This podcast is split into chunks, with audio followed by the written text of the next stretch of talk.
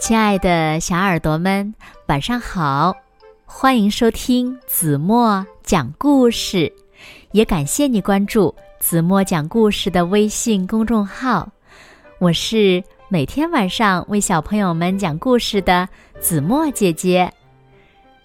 今天呀，子墨要为小朋友们讲的故事呢，名字叫做《一棵大树的旅行》。树怎么会旅行呢？它又要上哪儿去旅行呢？让我们一起来从今天的故事中寻找答案吧。小耳朵准备好了吗？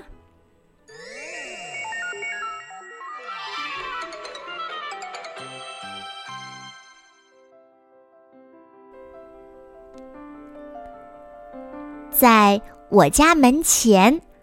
波特雷罗街上有一棵大树，大树高耸入云，茂密极了。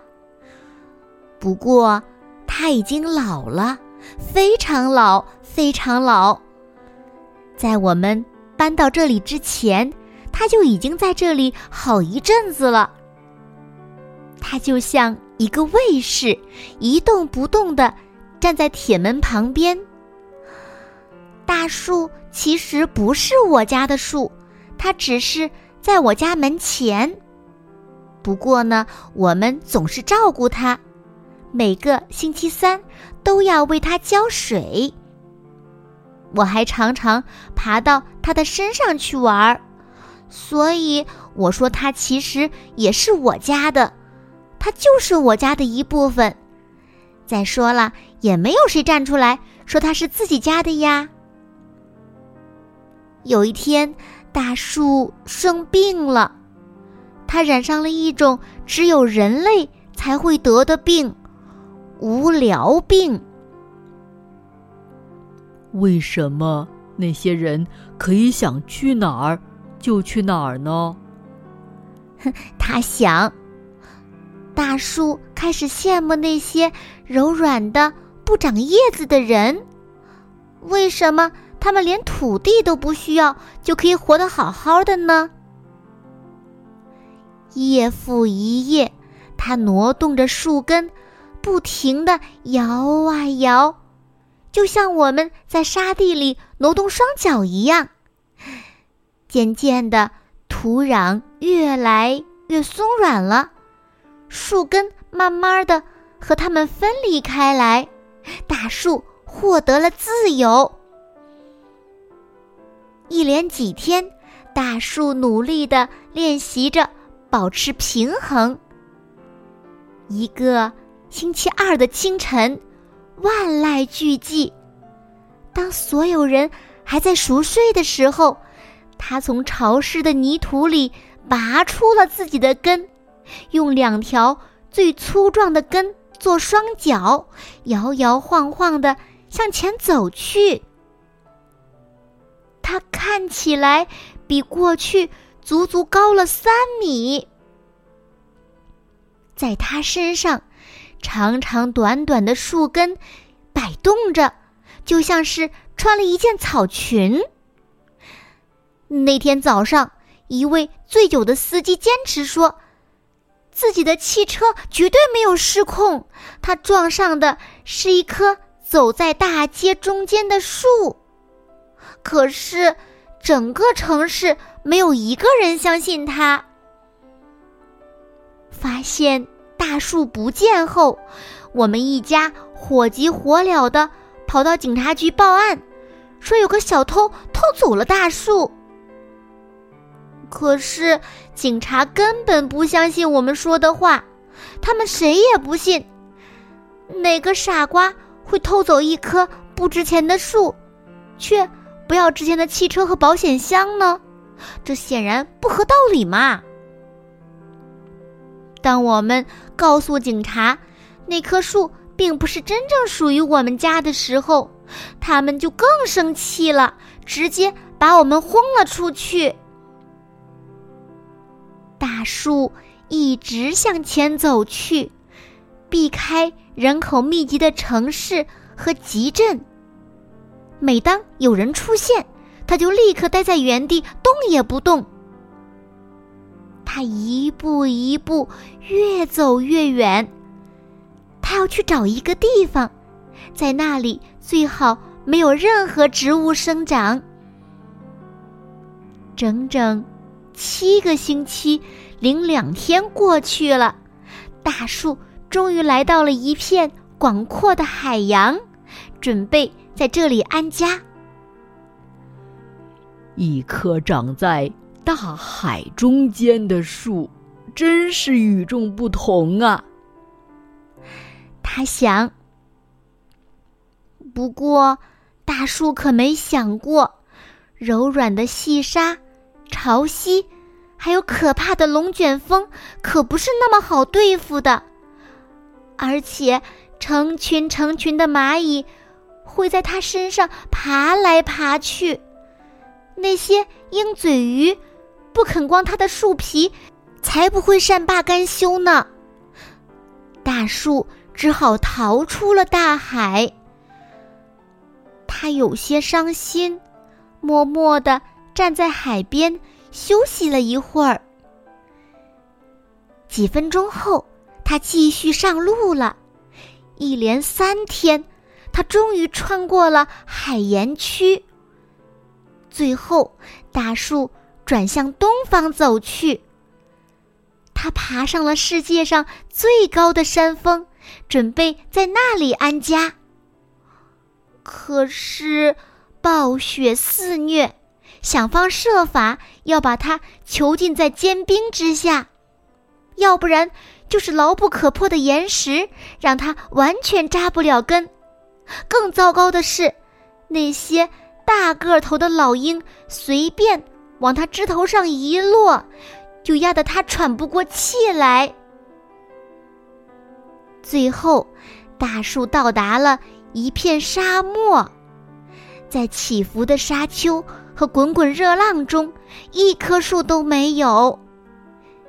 天气热的让人害怕，不过大树还是停了下来。他把双腿埋进滚滚的沙堆里，忍受着炎热和干燥，每六个小时就摇晃着身体。甩落树叶上的沙粒。夜晚来临，天气又变得寒冷极了。好在这里不会结冰，大树坚持着，一点儿也不肯认输。可是，大树没有想到，在这一片大沙漠里，它根本吸收不到任何养料。唉看来，我最好还是放弃。我的两条腿已经快支持不住了。他太想好好的睡上一觉了，那些沉重的沙子早就压得他喘不过气来。那是一个星期四下午四点十五分。大树微弱的呼唤起来，他可不想就这么死在这儿。不过，他不知道自己还能不能在天黑前完成祈祷。他已经感觉不到热和冷了，甚至连白天和黑夜也分不清了。地球绕着太阳转个不停。一百圈，一千圈，一百万圈。我，也离开了我的家，毕业，然后慢慢的变老。在八月的一天早上，静静的死去。我的孩子也有了自己的孩子，孩子的孩子也有了自己的孩子。我最后的儿子的儿子的儿子的儿子的儿子，已经十五岁了。一个星期五，这个男孩在报纸上读到一则消息：有人在沙漠中发现了一棵干枯的大树。这是考古史上巨大的发现，因为还没有在哪片沙漠中发现过任何植物的痕迹呢。为了庆祝这个大发现，人们在大树的周围建造了一座公园，还有一个人工大湖。世界各地的人们来到这里参观，啧啧的赞叹。奇迹发生了，开园那一天，有一滴水通过土壤传到了大树的两条腿上，大树苏醒了二点三三秒。他欣喜的发现，成千上万的人正在欣赏他，议论他。他的梦想实现了，在一个没有植物生长的地方，他成了独一无二的大树。大树笑了笑，微微睁开眼睛，轻轻的摇了摇身体，然后他再也没有醒过来。这。就是那棵树，一棵我家的树，最终变成了每个人的树。现在，轮到那些柔软的不长叶子的人羡慕它了。好了，亲爱的小耳朵们，今天的故事呀，子墨就为大家讲到这里了。那小朋友们，你们觉得大树的梦想实现了吗？那你们知道大树最后旅行到哪里了吗？快快留言告诉子墨姐姐吧。好了，那今天就到这里了。明天晚上八点半，子墨依然会在这里用一个好听的故事等你回来哦。你一定会回来的，对吗？那如果小朋友们喜欢听子墨讲的故事，不要忘了在文末。点亮赞和再看，给子墨加油和鼓励哦。当然了，子墨也希望小朋友们把子墨讲的故事分享给你身边更多的好朋友，让他们呀和你们一样，每天晚上八点半都能听到子墨讲的好听的故事，好吗？谢谢你们喽。